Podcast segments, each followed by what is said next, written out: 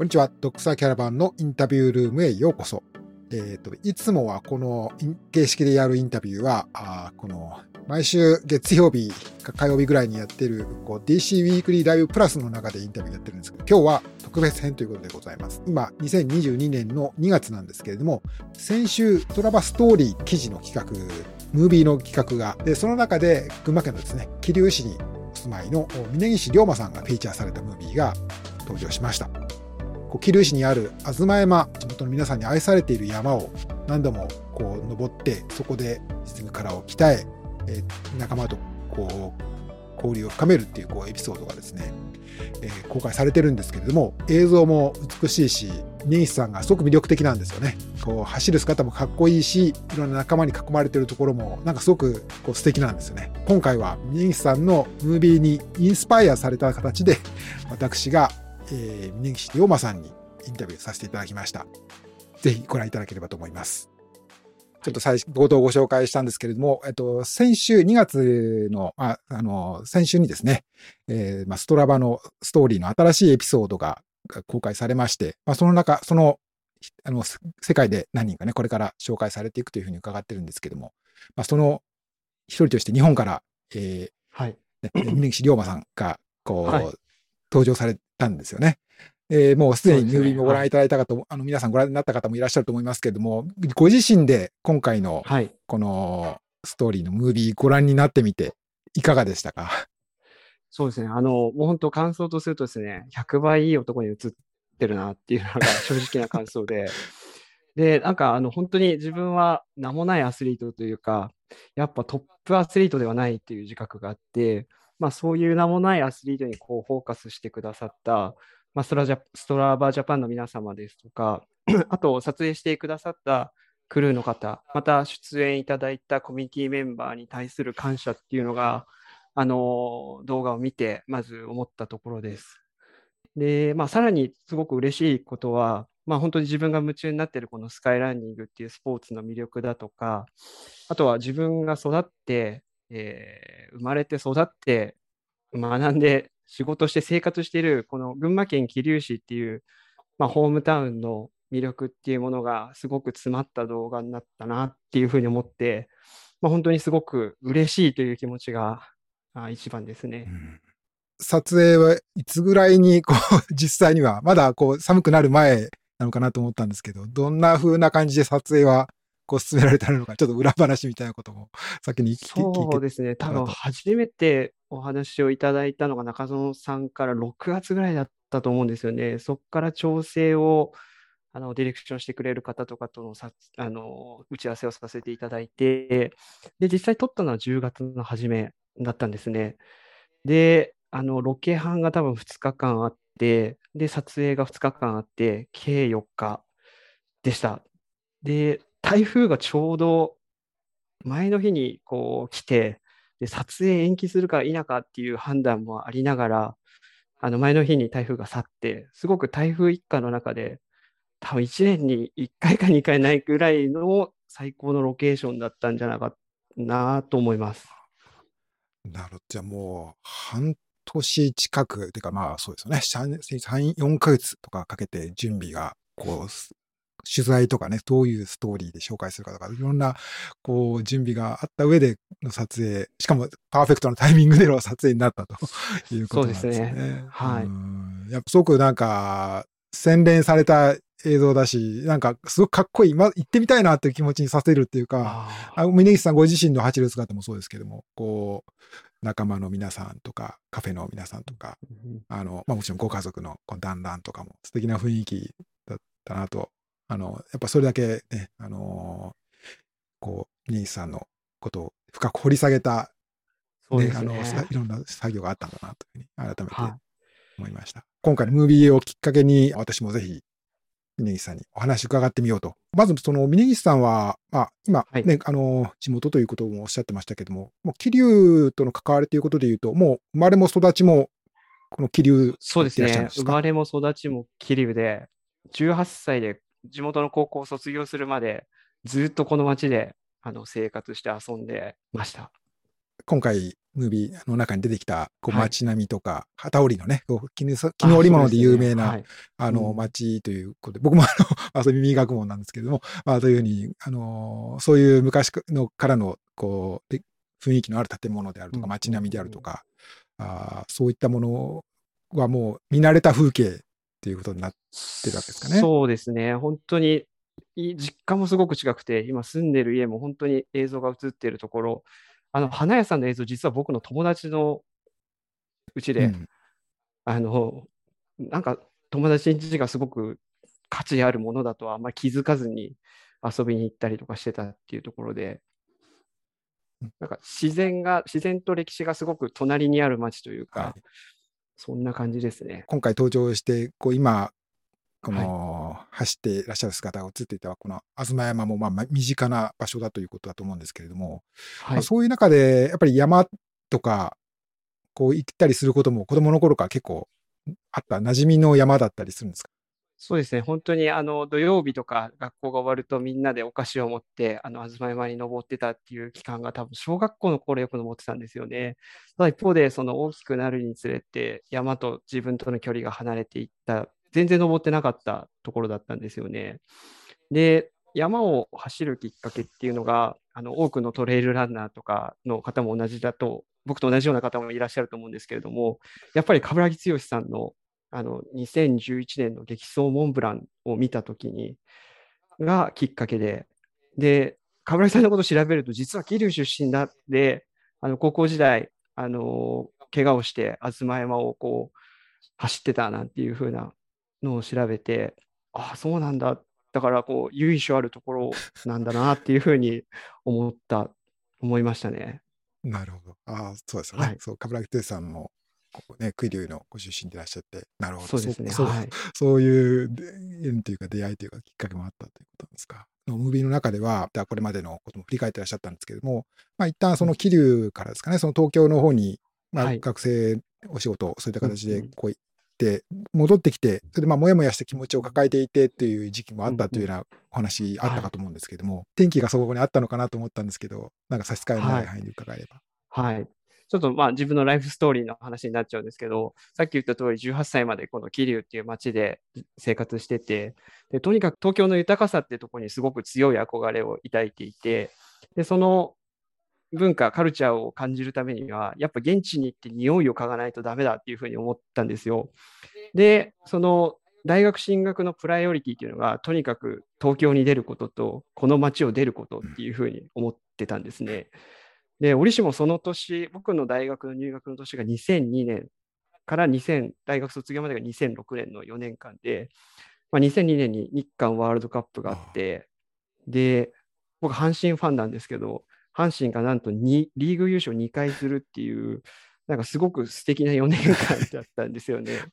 で、その当時のその若者のかん、若者というか僕の肌感覚として、こう比喩的な表現になっちゃうんですけど、こう日本っていう社会がすごくいろんな課題が抱えてるっていうことが分かりつつ、その課題がフォーこう風船みたいにでっかくなってきていて、それをこう力技でこうパッチワークでこう埋めていく。で、そのパッチワークのこの多様さとか色合いとか、結構ビビッドな色彩っていうのにすごく独特の世界観があって、そこにすごく憧れを持ってたっていうか面白かったなっていうふうに思ったんですよね。僕、介護、介護関係の仕事をしている、まあ、福祉関係の仕事をしてるんですけど、介護保険制度というのが2000年に始まって、えー、と大学を卒業したのが2006年で、いわゆるその新しい市場で、またかつこの確実に産業として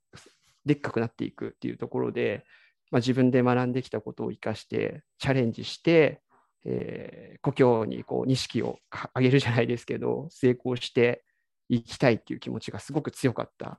ていうので、まあ、大学卒業後も3年間仕事をしてたんですよね。初めて社会に出る中でもうこうありたい自分っていうのはすごくビジョンとしてでかくあったんですけれどもやっぱりうまくいかない部分がすごくあって、まあ、こうでしかない自分っていうところの折り合いがなかなかつかずになおかつその自分の能力っていうのがすごくちっちゃいっていうふうに思ってなんだろうもやもやしてたっていう表現があれなんですけど。それは東京でがあの大学を卒業されて、東京でお仕事をされながら、なんかこう、ね。なかなか思うようにいかないというか、まあ、この理想とのギャップとかなんですかね。そういうことですね。うん。だから、そういうところですごく悩んでいて、で、そういうことって、マイマイナスなことって夜考えるとなかなか眠れなく、寝つけなくなってきて、あ、これはちょっと、やばい、やばいなって言い方があれなんですけど、ちょっと精神的にもなんかあんまり良くないなっていうふうに思ったんですよね。このままではダメだということで、はい。で、まあ、やっぱ地元に戻るというか、そこでちょっとこう、心機一転しようということになったんですかね。そうですね。うんあの、やっぱ自分の街が、あの、好きだっていう気持ちで、じゃあ何をしたいのかって考えたときに、やっぱ自分が育ってきた街のために何かできないかっていうふうな思いの一方で、やっぱ圧倒的に都落ち感っていうのが僕の中ですごくあって、あの、やっぱ、高校の同級生で東京で頑張ってる一線でやってるやつもいる中で、あ、俺は帰らなきゃいけないのかっていうふうに、ちょうど思い出すんですけど、3月の31日まで仕事してて、で、車で帰ったんですけど、で、4月1日から新しい仕事に行ったっていうところがあったんですけど、そこの切り替えもすごく、あの、自分の中では、なんだろう、圧倒的な挫折感もありましたね。うんまあ、そこがその転機になって、まあ、この地元に戻られたわけですけれども、その頃はもうランニングとか、そういうこと、登山とか、そういうこととか、スポーツはどんなことふうにこういやされてたんですか？全然何もしてなくてですね。はい。でも10キロを多分1時間走れない、1時間切るか切らないかぐらいでうん走ってた頃だったと思うんですよね。うんそれこそ次の日動けなくなるような、あの、その当時多分70キロぐらいあって、今から12、3キロ増え、お太っちゃったんですよね。うんその東京の 不節制な暮らしで、そうなんですね。そうすると、まあ、はい。やっぱりじゃあスポーツからも程遠いし、まあ、なかなか山に行ってとかっていうこともあんまりなかったのかなと思うんですけど。はい。まあ、何かそういう地元に戻ってきて、こう、少しずつなんか生活が変わる中で走ってみようとか、山に行ってみようとかっていう気持ちにそうなられた。ですね。その、冠城さんやっぱりその、冠城さんの、あのー激走モンブランを見て、ものすごい飢えた男の目をしてらっしゃったんですよね。ここにも冠城さんにこう人生を変えられた人が一人。そうなんですよ。で、冠城さんのそのなんだ本とか読むと、はい自分もそのわ、えーと早稲田に行って箱根に出れずに県庁職員であのそれこそお酒やらないやらっていうのがあってで走ってみたら気持ちよかったみたいなそのストーリーっていうのをあの読ませていただいてなんかすごく自分と冠城さんを重ねるじゃないんですけれどもすごくあの、恐れ多い言い方なんですけれども、なんつったら、憧れっていう言葉が多分一番適切かなと思うんですけれども、はいそんな感じですね。自分もなんか山に行けばね走ってみれば変わるかもしれないという、そそうね。あいうの、出会いが。飢えた目になれるんじゃないか飢えた目です。これがキーワードはいですね。飢えた目って。はいうん 最初にこう足を向けた山、そういう経験ははい。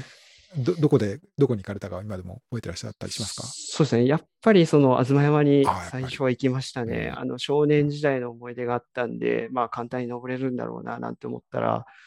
40分ぐらい多分かかって、今のセグ、あの、さっきも言ったんですけど、東山の、まあ、はい。セグメント、まあ、 Strava のセグメントっていうのがあって、まあ、はい。あの、たくさんの人がそこで、ね、いろんなタイムとか、この記録がたこう積み重なってるのを Strava で見ることできますけど、だいたい1.6キロぐらいだったかな。で、それで標高が320メートル、30メートルぐらい上がるっていう感じですよね。そうですね。はい。かなり急な、あのーちょっとこう、もうい、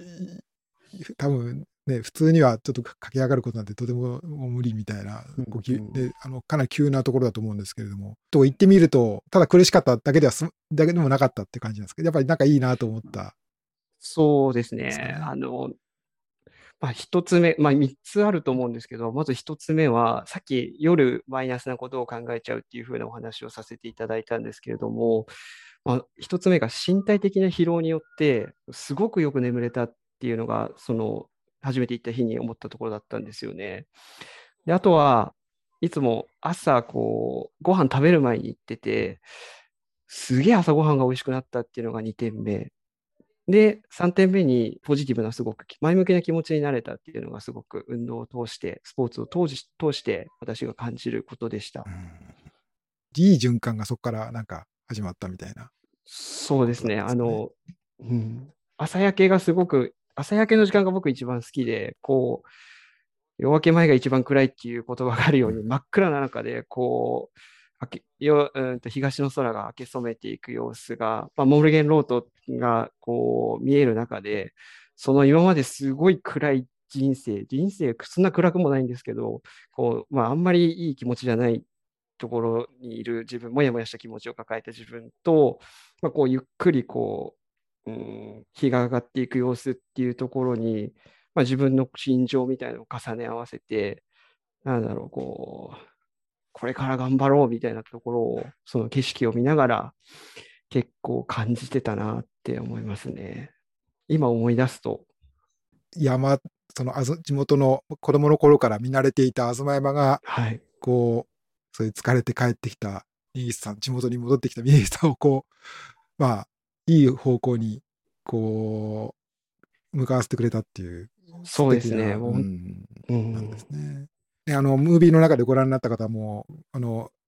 聞き及びの通りで、あの、もう今や、もう、東山に、にの登る人で、峯岸のことを知らない人はいないと 言われるまでには、あの、もう、なんだろうね、こう、そこをこう行って、うんあとまあ多分ご自身だけじゃなくて、ランニングチーム、こう、ね、クラブチームを通じていろんな活動されてると思うんですけれども、東山の1.6キロ、320メ、30メートル登るっていう、このセグメント、今、峯岸さんにとって、とってどんな存在、自分の人生をこう、いい方向に向けてきてくれて、どんな存在っていうか、そうですね。なんか僕の人生において欠かせない存在というか、本当家族のように まあ思ってるっていうところで、やっぱりすごく東山って桐生の人たちにとってシンボリックな町あの山で、えーと、小中学校のこの校歌、まあ高校もそうなんですけれども、校歌にその山陽っていうのが歌われていて、やっぱりその距離的にも心情的にもすごく近いっていう、やっぱシンボリックな山なんですよね。で、まあ、本当に東山がきっかけで、さっき岩佐さんがおっしゃったように、僕自身の成長だったりとか、あと仲間とのつながり作りができたっていう部分においては、本当に感謝のしようがないというところであって、なんかすごく、本当にホームマウンテン、僕の心の拠り所の山っていうのが一番適切な表現なのかな。またそのセグメントも、まあそういったところかなって思います。ニーさんにとってもやっぱり、このストラバのセグメントっていうのがなんか、うんなんか、まあ自分自身のモチベーションだったりとか、活用というか、なんかされてるかなとかはい。そうですね。あの、二つの意味が僕はあると思っていて、まあ一つ目がその記録の管理っていうところで自分のえあの努力だったりとか、まあ、記録がどういうふうに反映されたかっていうのを確認する物差しじゃないんですけれども、そういった部分と、合わせて先ほど岩佐さんがおっしゃったように、仲間とのコミュニケーションっていうところがすごく大きな要素かなっていうふうに思っています。で、例えばあのムービーの方に出てきたあの泰造くんがあのストラバ使ってるんですけど、あの、すごい成長の過程が彼の見えてたりとか、あとは努力をしている仲間と、コミュニティメンバーが努力している姿をその、えーストラバの、えーアプリを通じて見れたりとか、あとは、うんと、セグメントの分析みたいなところで、あの、このルートが一番近い、例えば本当50センチ、30センチ、どこの岩に足を置いた方が早く行けるだとかっていうところを、まあ、仲間とこう議論しながらやってるっていうところで、コミュニケーションの一つなのかなっていうふうに、その2つの要素、えー自分の記録の管理と仲間とのコミュニケーションっていうのが、えーこのセグメントの意味と価値っていうふうに僕は思っています。フォローし合ってる中とかだと、こう、ね、あの通知が来たりしますよね。やっぱそういうの見て、ねあ誰か、その、ミネギさんの仲間の皆さんも、また、ミネギさん今日も行ったんだなとか、明日も、ね昨日も行ったなとか、何時ぐらい行ったなとか、そんなことこう、なんか、うんこう、感じ、そういうことを思ったりもされてるんですかね。仲間との交流でこういう使い方がなんか面白いとかおすすめしてみたいっていうことがあれば、なんか工夫とかあったりしますか？そうですね。やっぱセグメントを探して、やっぱえっ、と、どんなセグメントその人が言ってるのかっていうのも見るのもすごく楽しいっていうのと、あの、群馬のローカルヒーロー、牛田さんが Strava 使ってらっしゃってて、一時期、その、牛田さんが、こう、群馬県内のこのセグメントを荒らし始め、荒らしって言い方があれなんですけど、リーダーボード荒らしみたいなのを一回、一回というかやられてた時期があって、あ牛田さんが来たぞみたいな感じで、こう、そんなのも楽しめたりとか、あとはその純粋にその地図が好きなメンバーとかもいて、あのそういったところであのここら辺に今度行ってみましょうみたいな話だとか、まあ、そういったところもすごく盛り上がったりしてますね。うんあの、さっき、そういえば、そう、あの、あずまよのセグメントをちょっと開いてみたら、あのはい。リーダーボードでも、今、今現、このインタビュー時点でのトップは牛田さんでしたよね。ね。はい。せせけど、秋ぐらい、9月か10月ぐらい、そうですね。そその頃に牛田さんがこう県内のそのセグメントのセグメント1位をリーダー嵐ボードをセグメントすごいな嵐っていう、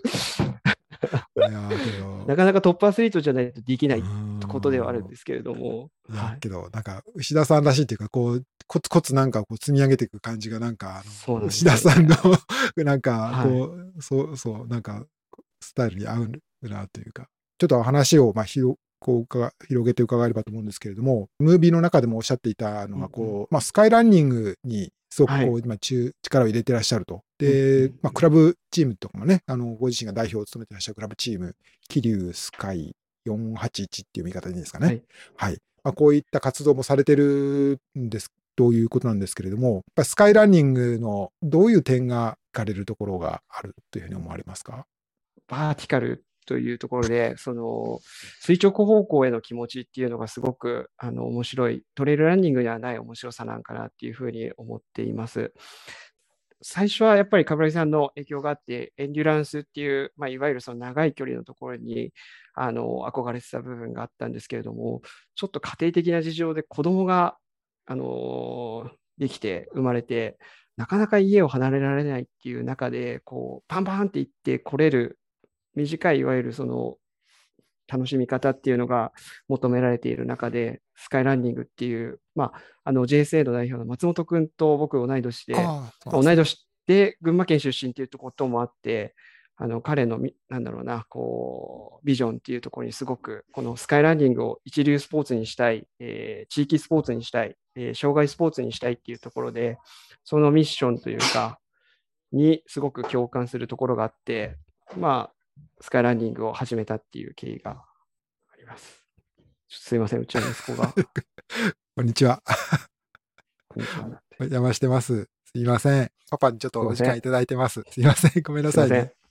いえいえ、大丈夫です。すいません。スカイランニングっていうこうスタイル、山にの楽しみ方されるようになっていって、自分の走ることとの関わり方、山との関わり方、なんかスカイランニングをきっかけにして変わったこととかって、どんな感じたこととかってありますか？そうですね、スカイランニングを通じて変わったことっていうところでは、やっぱりその山はやっぱり走るべからずっていう中にはいらっしゃる、そういう思いを持った方もいらっしゃる中で、やっぱそのスカイランニングの哲学っていうのがいかに速く、いかに軽く登るかっていうところにその重きを置いて、あの登山スタイルっていうふうに理解をしていて、まあ、本当に価値観が違う中でこうどうしても調整しなきゃいけない部分だったりとか、あの妥協し合わなければいけない部分だったりとか、まあ、協力し合わなければいけない部分っていうところもある中で、まあ、本当に僕自身もやっぱりそのスカイランニングってやっぱ登山っていうところなので、ゆっくり登山すること、また登山道の整備っていう部分もすごく重要なファクターだなっていうふうに思っていて、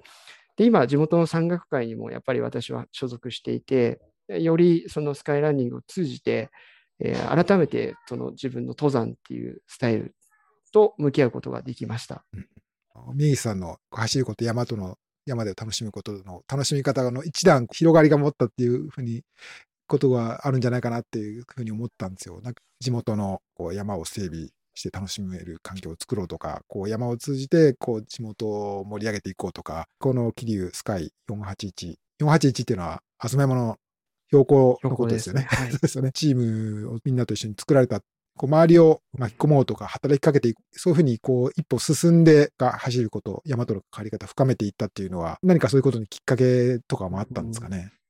そうですね、うん、主な理由とすると多分2点あって、まあ、1つがこの桐生のアドバンテージっていうのが、その山と町がすごく近いっていうところで、山はすごく社会資源というか、あの地域資源だなっていうふうに思っていて、まあ、これを生かして、うん、山岳、山間部だからこそできる山岳スポーツっていうところにすごく価値があるなっていうふうに思っているのが、一つです。で、もう一つが、もう僕の完全なあれなんですけど、もっとこの早く早くにこのスポーツに出会いたかったっていうところがあって、やっぱり、その、冠城さんのビデオを見たのが僕が2011年なんか20後半だったんですよね。でもっと若い自分からこういう、えー、山岳スポーツに出会う機会が環境としたら桐生だったらあったんだけれども、そういうことをやっていらっしゃる方が僕の知る限りいなかった。で、このスポーツに触れる機会がなかったっていうところが、僕にとってすごい損失というか、あの残念なことだったなっていうふうに思っていて、で、チームを作るきっかけっていうのは、やっぱりこの、えー、桐生っていう山と町が近い、えー、アドバンテージを生かしつつ、えー、子どもたちにこの山岳スポーツを楽しんでもらいたいっていう気持ちがあって、うん、このチームを立ち上げた。もちろん競技力の向上っていうところもあるんですけれども、えー、その2つの思いでこの桐生スカイっていうのを立ち上げたっていうふうに思っています。ムービーの中でも、さっきもね、話題に出た太蔵君っていう若い、はいね、中中学生ぐらいのかな、ね、中3ですね。はい。ね、あの、もうご自身の記録、あの、ネイさんの記録を抜いて、またこれからもっと速くなるんでしょうかね。若い、この、子供たちというかね、あが集まってくるようになってるっていうのも、峯岸さんがこのクラブチーム通じて活動してらっしゃることの一つの成果っていうことですよね。ねはい、子供たちというか、ね、あの10代の若い人たちの反応というか、はい、このこのスポーツに、こういう姉さんが楽しんでるスポーツについて、みんなどどんなふうに思ってるんでしょうね。なんかたのやってみると楽しい。やる前は楽しくなさそうっていう感じなんですかね。やってみると多分楽しいっていうところなんでしょうね。うん、山に一回でもいいからおいでよっていうふうにすごく言いたいですね。うん、何面白いことなかなかないよって太蔵君がこうスカイランニング、トレイルランニングのに興味を持ってくださったっていうのは、あの、ミネマラソンっていう、えっ、ー、と、町の中心から東山の峰までこう一気に駆け上がるマラソン大会っていうのを企画した、ストラバーを使って企画したっていうのが一つのきっかけになっていて、で、その地域のですね、こう、堀マラソンっていう、こう、印象、あの象徴的なマラソンレースがコロナ禍で中止になっちゃって、で、あのー、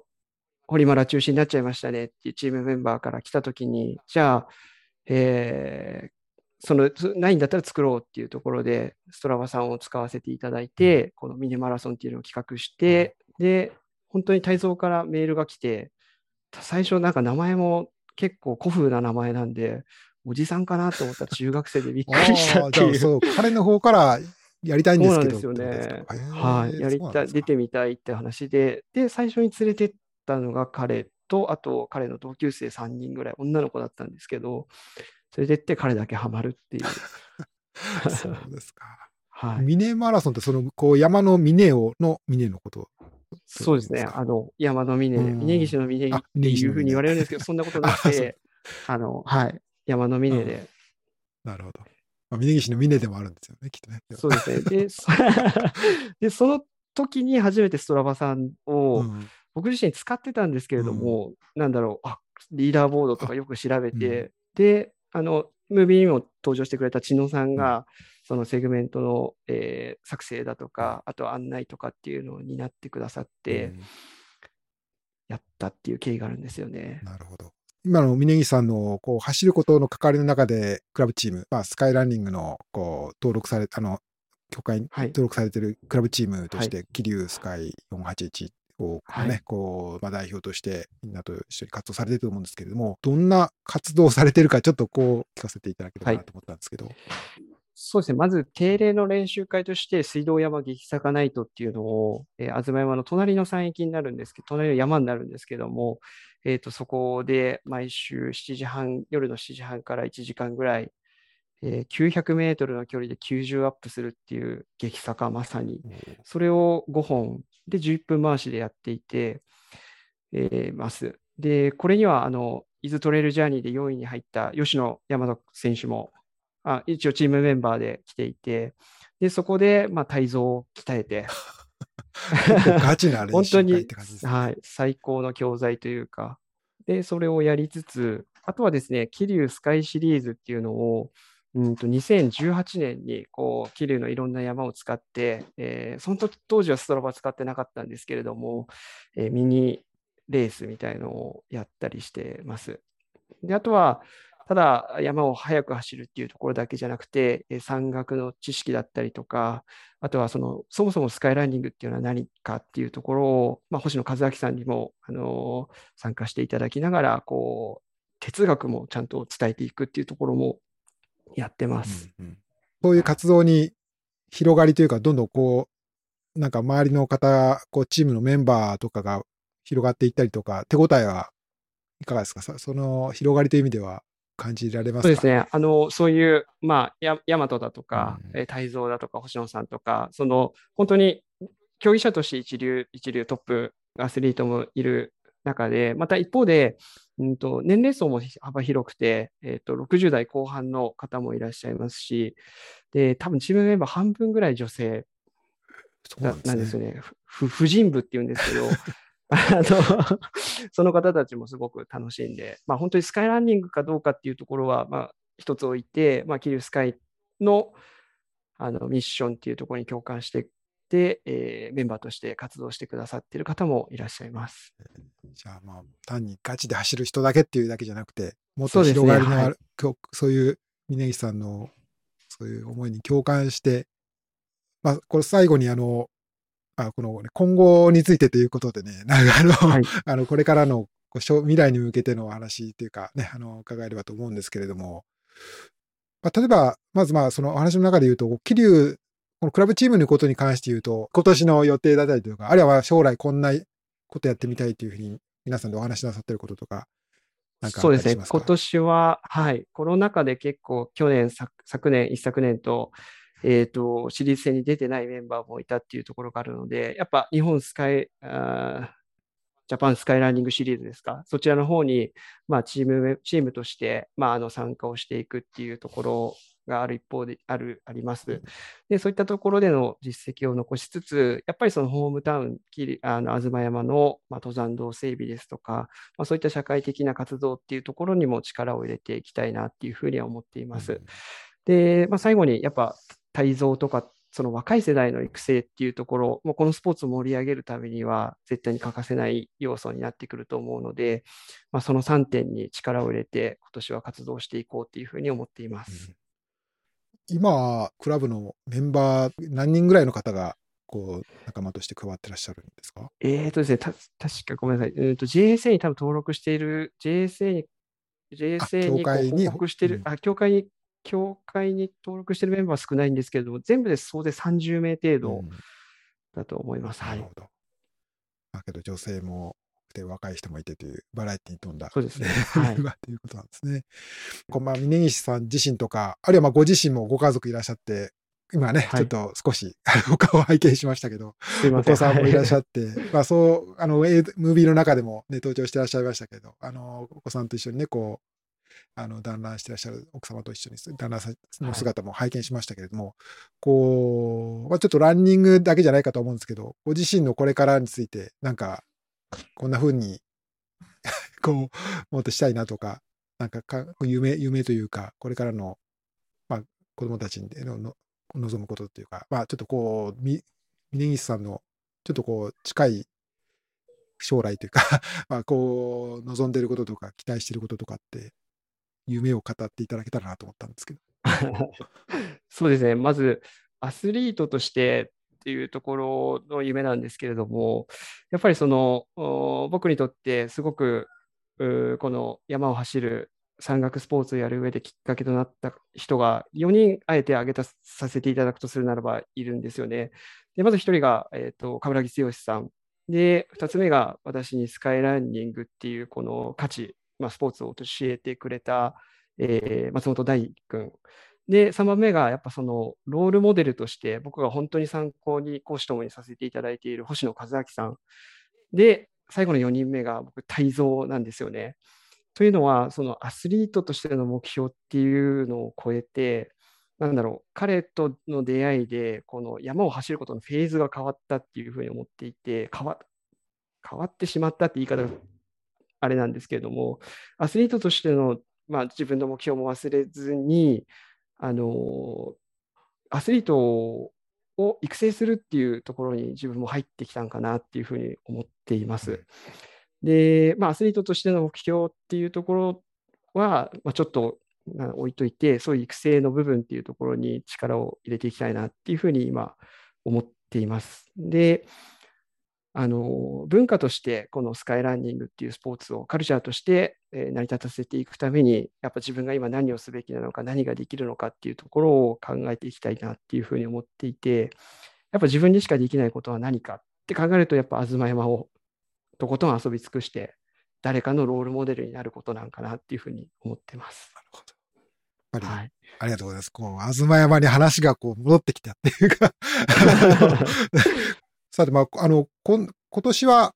あの、東山もうすでに何回ぐらい登られたとか数え、数えてらっしゃったりするんですか？あ数えてますね。多分、アクティビティでみんなに分かってもらおうと思って、東30、多分6とかだと思うんですけど、はい、こう、行った回数と、東いくつっていうので、僕のちょっとアクティビティを あの注目してもらえればなと思います。はい、なんかどっかにこう、かいかいあそうですね。あの、アクティビティのタイトルで、東。ああ、なるほど。いくつって。なるほど。ストラバのアカウントで。36だったと思います。はい。今年36回目みたいな感じで。36回、そうですね。やってますね。はい。じゃあ、ぜひ、あの、ネギさんを、私も、あの、ストラバでフォローさせていただいて、36の数字が 伸びる、伸びるのに負けない、いや別に張り、僕は、僕は張り合う必要はないんですけど、多分、あの、太蔵さんとか、太蔵君とかはね、多分そういうの見て、あ、また、あの峯岸さんがやってるなとか思うんですよね、きっと。そうですね、きっと。牛田さんも見てるかな。牛田さん、牛田さん、見てくださってますね。実は岩佐さん、あの、僕、あの、バーティカルがすごい得意な、得意じゃなくて、実はダウンヒルがめちゃくちゃ得意で、あの、東山ダウンヒルっていうのがあるんですけど、僕今、クラウン持ってて、あの、星野和明さんに勝ってます。そうなんですね。これは本当に crazy downhiller の星野和明に勝ってるっていうのは、僕の中ですごい、もう絶対これ譲らないと思ってるんですけど。なるほど。でもこれ星野さんが聞くと、なんか来そうで怖いな。下りのセグメントっていうのはないのか、ないのかもしれない。あ、下りのセグメントなんですよ。ああ、下りのセグメントもあるんですね。あ、そうかそうか、ごめんなさい。うん、そういうことか。すっごい、うんうんうん、あの、アドバンテージとすると誰もいない時間でしかできないじゃないですか、うん、下りって。だからそういう誰もいない時間帯を僕は把握してるっていうところで、あのややれやったらちょっと星野さん抜けて、めちゃくちゃ嬉しいです。なるほど。じゃあ、アスリートとしても、まあ今ね、あの、子供たちの成長みたいな感じで、ちょっとこう、ちょっとこう、引退みたいなイメージで、ちょっと聞いてらっしゃった方、僕もちょっとそうやって聞いちゃった今、実はもうバリバリあの、バリバリもう、あの、トップは譲らないぞという、少なくともダウンヒルはまだまだ譲らないぞと。今回はストラバストーリーに登場された峯岸龍馬さん、お迎えしてお話伺いました。はい。ということでご覧いただきました。えー、峯岸龍馬さんのインタビュー、いかがだったでしょうか僕自身ともちょっと重なるっていうと、ちょっと手前味噌なんですけれども、まあ、そのランニングとか全然関係ない、この都会の生活にこう疲れたところから、こう地元に地元である桐生に戻ってきて、で、そこで走ることを始めた。で、そのきっかけっていうのも、冠城剛さんの、まあ、冠城さんの出身も桐生ですからね。まあ、いわばその地元のヒーローであるところの冠城さんのこうエピソードに、こう、がきっかけになってた。冠城さんのこう、ね、トレイルランニングにかける思いに一人また動かされた人がいたんだなっていう そこはそういうお話聞けてすごくあの嬉しかったですね。こう、まあ、こう自分自身がこう生活前向きになっていたということに加えてこう仲間が増えてそして今では、まあ、太蔵君っていうねこう新しい才能を見つけて応援しているというお話とかねこうちょっと、えー、この山を走るスポーツスカイランニングがこう持っている魅力っていうんですかね、こう、人の生き方変えていくような力っていうのが、こう、すごく伝わってきたエピソードで、あの、インタビューさせていただけたらよかったなと思いました。ぜひ、ご覧になって皆さんもですね、ムービーの方もまだご覧になってなかったら、ぜひ、えー、見ていただければと思います。このストラバのストーリーの方ではですね、この峯岸さんのお話の他にも、えっと、世界の、まあ、アメリカ、ヨーロッパとかですね、えー、そういった各地の、えー、アスリートのストーリーですね、このセグメント、今回はこのセグメントっていうことにフォーカスして、えー、このランニングライフを豊かにして、えー、この自分の人生の転機になったセグメントっていうようなこうエピソードが集まってます。まあ、ヒラリー・アレンっていうこ、ね、あのトロムソで大きな怪我を負ってから UTMB とかね、こういうとこで復活していく、復活したすごいアメリカのアスリートとかもいるんですけど、その彼女のエピソードもありますし、えー、ここもね、まだちょっと全部は見切れてないので、これから楽しみにしています。えー、皆さんもぜひチェックしていただければと思います。それでは、DC、えー、ドクサキャラバンのインタビュールームにようこそお越しいただきました。また、えー、時々こういうエピソードのね、インタビューを送る、読者キャラバンのインタビューをお伝えしてまいりますので、楽しみにしていただければと思います。またお目にかかります。